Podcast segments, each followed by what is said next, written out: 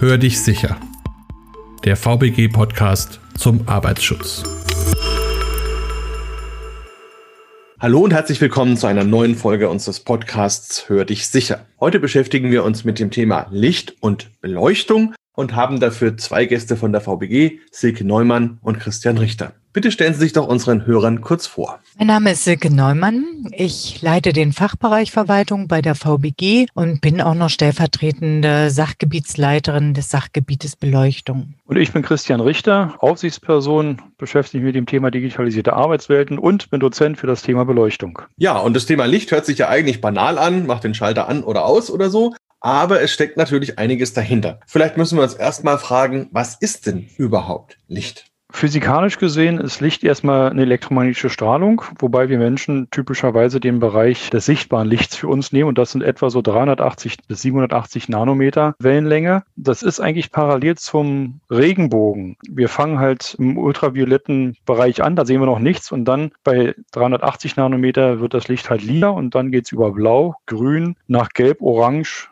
bis zu rot. Das sind dann die 87 Nanometer. Und wenn die Welle noch länger wird, dann sind wir im Bereich der Infrarotstrahlung. Es gibt eigentlich zwei Modelle, mit denen man Licht so ein bisschen erklärt. Das eine ist das Wellenmodell. Und das brauchen wir auch gleich direkt für den Regenbogen. Da wird das Licht nämlich gebrochen. Und zwar das Sonnenlicht bietet ja das komplette Spektrum des Lichtes an. Und die Regentropfen brechen dann das Licht in seine einzelnen Bestandteile aus, sodass wir genau diese Folge, wie eben gesagt, von lila über blau, grün, gelb nach rot dann sehen. Und wenn Sie mal nächstes Mal durch den Regen spazieren gehen, dann sehen Sie vielleicht auch noch, wenn es ein kräftiger Sonnenschein ist, einen zweiten Regenbogen, der oberhalb von dem ersten parallel läuft. Das zweite ist die Teilchenerscheinung. Und dieses Modell brauchen wir, um zum Beispiel erklären zu können, dass ein Lichtstrahl, der zum Beispiel senkrecht in den Weltraum gegeben wird, ein Laserstrahl, trotzdem durch zum Beispiel Planeten mit ihrer Masse umgelenkt werden kann. Und dafür brauchen wir eben Masse, und das sind die sogenannten Lichtquanten, die dann diesen Effekt ermöglichen. Bei der Gelegenheit vielleicht auch gleich noch erwähnt, das Licht ist ja unglaublich schnell, also nach Einstein eigentlich das schnellste, was wir kennen, mit 300.000 Kilometern pro Sekunde. Wenn man sich das mal so vor Augen führt, es braucht immer noch, trotz dieser enormen Geschwindigkeit, 8 Minuten 20 Sekunden, bis das Licht von der Sonne bis zur Erde kommt. Also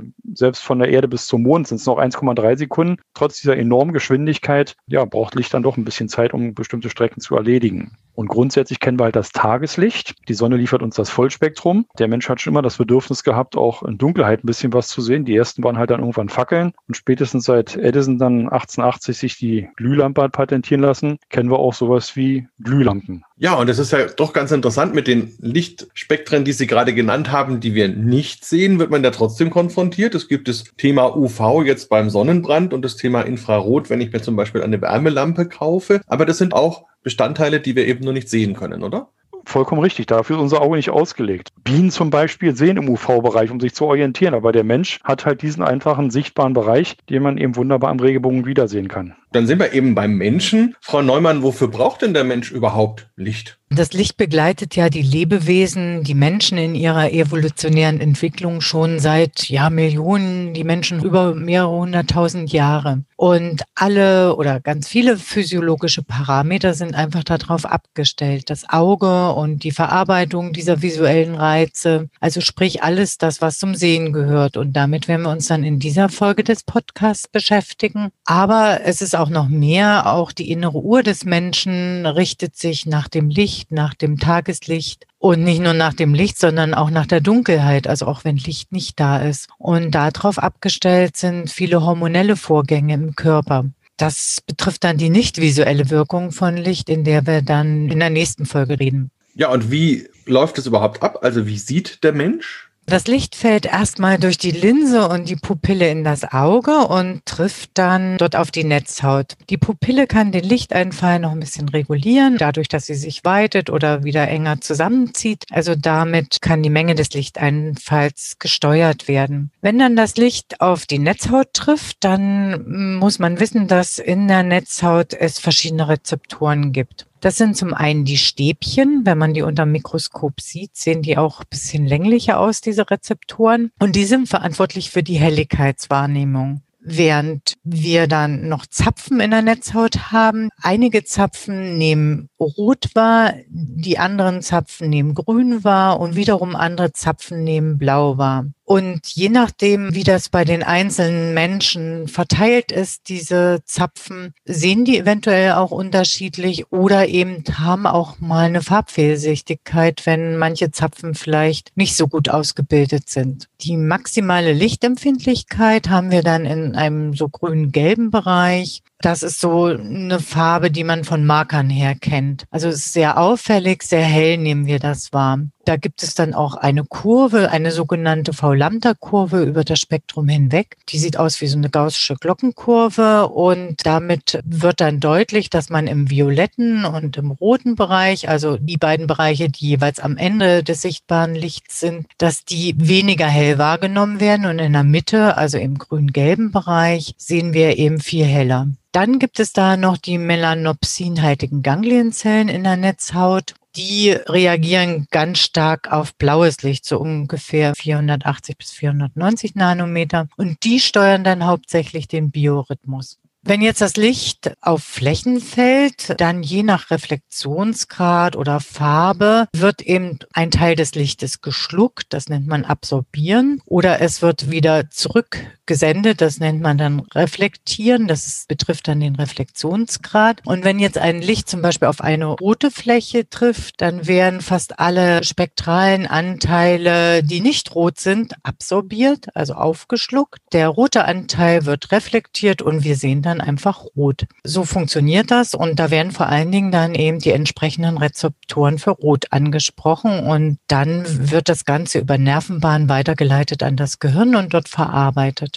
Das Tageslicht hat ja alle spektralen Anteile. Das künstliche Licht, je nach Lichtquelle, muss nicht unbedingt diese spektralen Anteile alle haben. Zum Beispiel alte Leuchtstofflampen, die hatten nur so drei Hauptspektralanteile, und zwar blau, grün und rot. Das hat man dann auch wahrgenommen, dass da nicht alle Farbe wieder zurückkommt. Also da gibt es dann auch Unterschiede, was die Lichtquellen betrifft, ob wirklich alles Licht, was darstellbar ist, auch wirklich dargestellt wird. Das heißt, das Tageslicht ist eigentlich so das Ideallicht, kann man das sagen, Frau Norman? Ja, das ist einfach das Licht, an das sich der Mensch und alle anderen Lebewesen natürlich auch angepasst haben. Das künstliche Licht, das haben wir ja erst seit dem 19. Jahrhundert und da brauchen wir noch ein paar hunderttausend Jahre, ehe wir uns da angepasst haben. Aber bis dahin hat es sich schon wieder mehrmals geändert. Ja, oder hat sich einfach dem Tageslicht angepasst. Und da sind wir ja gleich beim nächsten Punkt. Christian Richter, wie ist es denn, wenn ich mir jetzt eine Beleuchtungsanlage anschaffe? Was brauche ich da alles dazu? Typischerweise, wenn man so umgangssprachlich geht, dann spricht man ja von einer Lampe. Die Lampe hängt an der Decke und die hat eine Glühbirne drin. Das ist so das, was man ja eigentlich so verbreitet hat. Aber wenn man sich dann mit Leuten vom Fach unterhalten möchte, dann ist die Lampe eigentlich das Leuchtmittel, zum Beispiel eine Glühlampe oder eine Leuchtstofflampe oder auch eine LED. Und diese Lampe ist dann in einer Leuchte montiert, verbaut, wie auch immer, sodass man wirklich, wenn man sich da fachlich kompetent zeigen möchte, dann spricht man eben von der Lampe und weiß, das ist das Leuchtmittel und die Beleuchtung ist ist dann das Ding, was unter der Decke hängt. Und so gibt es eben Wärmestrahler, Leuchtstoffröhren und eben LEDs, Light Emitting Diodes, also Dioden, die dann Licht emittieren. Das erste waren, wie gesagt, die Wärmestrahler. Die haben einen relativ schlechten Wirkungsgrad. 95 Prozent der Energie etwa geht in Wärme über, nicht bei so einer Glühlampe oder auch einer Halogenglühlampe. Das ist ein bisschen besser. Und nur ein geringer Anteil geht ins Licht. Wenn ich hingegen so LEDs nehme, die haben tatsächlich dann beinahe einen zehnfachen Wirkungsgrad wie so eine Glühlampe. Muss ich dann auf bestimmte Parameter, auf bestimmte Angaben oder Werte achten? Es gibt eine unglaubliche Vielzahl von Parametern, die man bei Beleuchtungssystemen betrachten kann. Ich möchte mal einige herausheben. Zum Beispiel Farbwiedergabe. Die Silke Neumann hatte schon erwähnt, dass eben verschiedene Beleuchtungsarten verschiedene Beleuchtungsspektren bieten. Und wenn Sie zum Beispiel im Obststand stehen oder einer Fleischtheke oder auch Kleidung kaufen, da möchten Sie die natürlich so farbecht wie möglich irgendwo sehen. Also unsere Referenz ist dort das Sonnenlicht. Wenn dort zum Beispiel ein Rotanteil an der Fleischtheke fehlt und grün vielleicht ein bisschen stärker ist, dann sieht das Fleisch durchaus schon so ein bisschen gammelig aus. Nicht? Sie wollen einfach auch eine Orange, die soll schön orange leuchten. Und wenn dieser orange Farbanteil im Lichtspektrum der Leuchte eben nicht mit beinhaltet ist, dann kann diese Orange einfach nicht entsprechend orange leuchten. Man kennt das ein bisschen von der Straßenbeleuchtung nachts. In einigen Gebieten haben sie sogenannte Natrium-Dampflampen. Die sind sehr effektiv, die bringen eine Menge Licht, aber das Licht ist halt orange. Das heißt, darunter ist alles eher so ein bisschen so in Grautönen gehalten und schlecht zu differenzieren. Und diese Farbwiedergabe ist ein wesentlicher Faktor, wenn Sie eben sich Beleuchtungssysteme anschaffen und wenn Sie auf die Verpackung mal gucken von so Leuchtmitteln, dann finden Sie da auch so eine dreistellige Zahl drauf. Also zum Beispiel bei so einer LED-Beleuchtung, wenn da eine 940 draufsteht, dann heißt das, die erste Ziffer 9, dass die Leuchte einen Farbwiedergabeindex von 90 oder mehr hat. 100 ist das Maximum, aber die hat eben 90 oder mehr. Das heißt, die hat eine sehr gute Farbwiedergabe. Im Gegensatz zu so einer Natriumdampflampe, die hat zum Beispiel nur so eine Farbwiedergabeindex von 3, sprich 30 Prozent. Das ist dann eher schlecht. Die zweiten beiden Ziffern, die ich eben gerade gesagt habe, bei 940, das ist die Farbtemperatur. Und das ist auch gleich der zweite Parameter, den ich noch beschreiben wollte. Diese 40 heißt, dass diese Lichtquelle eine Farbtemperatur hat von 4000 Kelvin. 40, 2 nun rangehängt, 4000 Kelvin. Das heißt deswegen Farbtemperatur oder auch Lichttemperatur, weil Sie kennen das bestimmt auch vom Grillen. Wenn Sie den Grill warm machen und die Kohle glüht so schön rotglühend vor sich hin, dann hat die eine bestimmte Temperatur. Und wenn Sie jetzt reinblasen, dann wird es einmal wärmer, sprich die Temperatur steigt und die Kohle verändert natürlich parallel dazu auch ihre Farbe. Sie wird eher orange leuchtend, heller leuchtend. Und das heißt, ich kann direkt der Lichtfarbe von so einer Kohle eine Temperatur zuordnen. Und im Bereich der Beleuchtung trennen wir da zwischen drei Lichtfarben, zwischen Warmweiß, Neutralweiß und Tageslichtweißem Licht. Man darf sich da von Tageslichtweiß nicht täuschen lassen. Tageslichtweißes Licht hat einen sehr hohen Blauanteil, der wirkt sehr schön aktivierend, aber wenn Sie jetzt in der Winterzeit zum Beispiel zu Weihnachten eine gemütliche Stimmung aufbauen wollen, dann schaffen Sie das nur mit einer warmweißen Beleuchtung. Nicht so Kerze, Lagerfeuer, warmweiße Beleuchtung, dann wird es gemütlich, sonst wird es schwierig mit einer ordentlichen Stimmung zu Weihnachten. Im Arbeitsschutz arbeiten wir noch mit mehreren weiteren Größen. Hier auch vielleicht Nummer zwei rausgeholt. Das eine ist die Leuchtdichte. Und das ist ein Maß, was wir direkt auch mit dem Auge erfassen, wo man sagen kann, naja, bei hoher Leuchtdichte werden wir einfach geblendet und bei einer geringen Leuchtdichte ist das eigentlich okay. Also die Leuchtdichte ist so ein Parameter und ein weiterer Parameter ist die Beleuchtungsstärke. Die Beleuchtungsstärke ist eigentlich das, was mir eine Lichtquelle bietet, zum Beispiel, wenn sie einen Tisch beleuchtet. Das ist die Größenordnung, die ich nehme, um Flächen mit zu beleuchten. Sind es dann auch die Werte, die man so liest, wenn man zum Beispiel sich einen Beamer kauft, so Lumen, Candela, Lux und so? Das mit den Lumen, das ist ein Maß für die Lichtmenge, die praktisch der Beamer zu liefern hat. Also im Prinzip richtig. Das ist das sozusagen, wie lichtstark ist denn der Beamer. Wenn Sie eine helle Umgebung haben, dann brauchen Sie einen lichtstärkeren Beamer. Wenn Sie in der Dunkelkammer sozusagen im Schlafzimmer einfach noch ein bisschen Kino gucken wollen, dann gehen auch Beamer, die einfach weniger lichtstark sind, richtet ja Lichtstrom. Das mit der Lux ist tatsächlich die Beleuchtung. Also das ist das, was bei mir auf meinem Schreibtisch zum Beispiel ankommt. Ja, interessant. Das heißt also, es gibt jede Menge Werte und auch Parameter. Dafür gibt es ja garantiert auch Vorgaben. Holen wir doch mal die Frau Neumann wieder ins Boot. Was muss man denn alles beachten? Die grundlegenden Vorgaben für die Beleuchtung an Arbeitsplätzen finden sich in der Arbeitsstättenverordnung. Die sind noch recht allgemein gehalten und die werden dann konkretisiert durch die Arbeitsstättenregel, in unserem Fall die ASRA 34 Beleuchtung. Da wird dann alles nochmal genauer dargestellt, welche Werte einzuhalten sind. Und noch informativer sind dann DGV-Informationen, zum Beispiel die DGV-Informationen allgemein für die Beleuchtung an Arbeitsplätzen oder die DGV-Informationen zur nicht visuellen Wirkung des Lichts oder eben auch für den Bürobereich eine DGV-Information.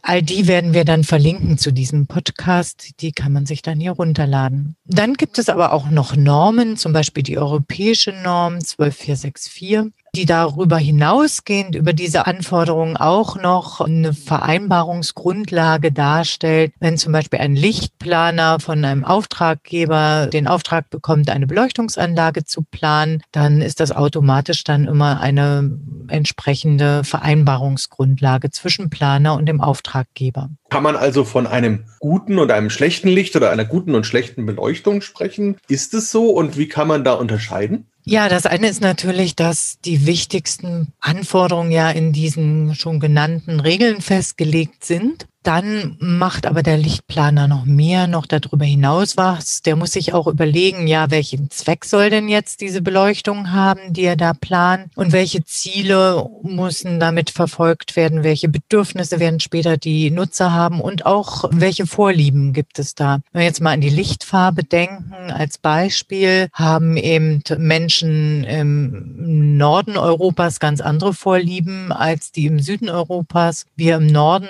zähle ich jetzt mal Hamburg dazu. Wir mögen doch lieber warmes Licht und jetzt gerade zur Winterszeit, das finden wir gemütlich, während eben im Mittelmeerraum man dann doch noch öfter dieses Tageslicht, weiße Licht, dieses grelle Licht auch in Restaurants antrifft, wo wir ja eher Nordeuropäer dann sagen, das finden wir total ungemütlich. Also das sind zum Beispiel so Dinge, die auch ein Lichtplaner berücksichtigen sollte. Ganz wichtig ist es aber, die Beleuchtung auch entsprechend verschiedener Tätigkeiten zu gestalten und vor allen Dingen an den Seeanforderungen angepasst. So haben wir für den Bürobereich eine Vorgabe, dass wir an den Arbeitsplätzen 500 Lux einhalten sollen, wenn das im Raum dann schon auch ein bisschen abfallen kann, diese Beleuchtungsstärke. Ganz anders ist es, wenn jetzt zum Beispiel in der Automobilindustrie eine Lackkontrolle stattfinden muss. Dann muss das Licht natürlich viel heller sein als 500 Lux. Es ist gut, wenn es dann ein Streiflicht ist, also was sozusagen die Oberfläche streift. Das muss eine ganz, ganz hohe Farbwiedergabe haben haben, so dass dann auch wirklich Unterschiede in der Lackfarbe gesehen werden. Oder nehmen wir noch ein ganz anderes extremes Beispiel, zum Beispiel bei Crashtests. Da braucht man eine extrem hohe Beleuchtungsstärke für die Ausleuchtung sehr vieler einzelner Bilder, weil nachher das in der Zeitlupe wiederkommen muss. Und da sind wir dann an einem Arbeitsplatz, wo man dann eben wirklich schon eine Schutzbrille tragen muss, weil die Dosis dann so hoch ist dort an dem Arbeitsplatz, dass das notwendig ist. Dann gibt es wiederum Arbeitsplätze in der Industrie, zum Beispiel in der Glasindustrie. Wenn man da an Kristallschleifen denkt, dann braucht man doch auch ein sehr brillantes Licht mit allen Spektralbereichen, also auch wieder mit einer hohen Farbwiedergabe. Auch insgesamt muss wirklich das Licht am besten so aussehen wie das Tageslicht, weil man dann schon besser sieht, wie das Kristall dann auch leuchten kann oder sich das Licht da drin bricht. Wenn wir aber nochmal zum Büro zurückkommen, dann kann man da auch überlegen, dass man für verschiedene Tätigkeiten auch unterschiedliches Licht anbietet, was ja heute mit modernen Beleuchtungsanlagen dann auch möglich ist, bei dem man dann das Licht dimmen kann, also unterschiedlich hell gestalten kann oder eben aber auch die Lichtfarbe verändern kann.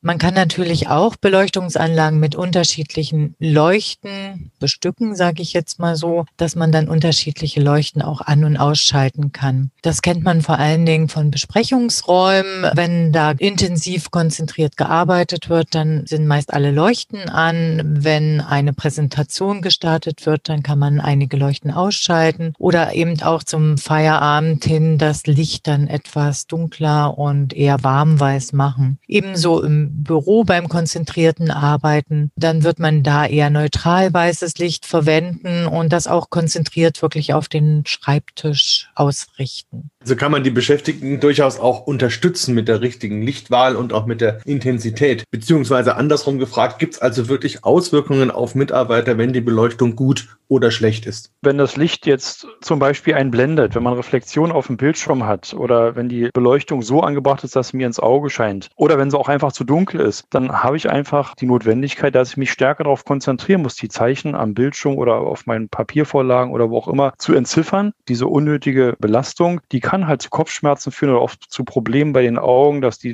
entweder trocken werden oder vielleicht auch anfangen zu drehen, weil einfach die Leserlichkeit und das Erkennen von meinen Informationen, von meinen Zeichen, sowohl auf dem Bildschirm als auch auf Vorlagen, einfach erheblich schwieriger wird. Das führt dann eben auch zu einer erhöhten Fehlerquote beim Arbeiten. Das bedeutet einfach, dass die Leistung sinkt, die Leistungsfähigkeit, aber auch natürlich das, was dann beim Arbeiten hinten rauskommt letztendlich ist das Wohlbefinden dann auch der Mitarbeiter nicht mehr so gut. Also es reduziert einfach auch das Wohlbefinden, wenn das Licht nicht gut gestaltet ist. Wenn man nochmal auf den Anfang zurückschaut, ist es eben doch mehr als den Schalter ein- und ausmachen. An wen kann ich mich denn überhaupt wenden, wenn ich jetzt noch weitere Fragen habe, mich beraten lassen möchte? Wer sind denn da meine Ansprechpartner? Da gibt es zum Beispiel die Berufsgenossenschaften, also explizit genannt auch die Verwaltungsberufsgenossenschaft mit einem regional zuständigen Aussichtsdiensten. Wir haben auch ein paar Messgeräte und können da auch orientierende Messungen durchführen. Für weitergehende Informationen rund ums Licht und die verschiedenen Arten von Licht sei an der Stelle ja auch der Verband der Lichtindustrie genannt. Auch hier werden wir den Link zu dem Podcast mit anbieten, licht.de. Außerdem bietet die VBG auch Seminare an zum Thema Beleuchtung in unseren Schulungsstätten und dann treffen Sie vielleicht Christian Richter als Dozent dort wieder. Außerdem würde ich mich freuen, wenn Sie beim nächsten Podcast wieder reinhören und der beschäftigt sich dann mit der nicht visuellen Wirkung von Licht. Ja, das wird sicherlich auch ein sehr spannendes Thema, zumal das ja auch erstmal komisch klingt, eine Wirkung eines nicht visuellen Lichtes. Aber damit beschäftigen wir uns in der nächsten Folge. Für heute an Sie beide auf jeden Fall vielen Dank und noch einen schönen Tag. Ja, vielen Dank auch an Sie. Dankeschön. Weitere Informationen erhalten Sie unter www.vbg.de, der E-Mail-Adresse podcast.vbg.de sowie in den Show Notes für jeden einzelnen Podcast.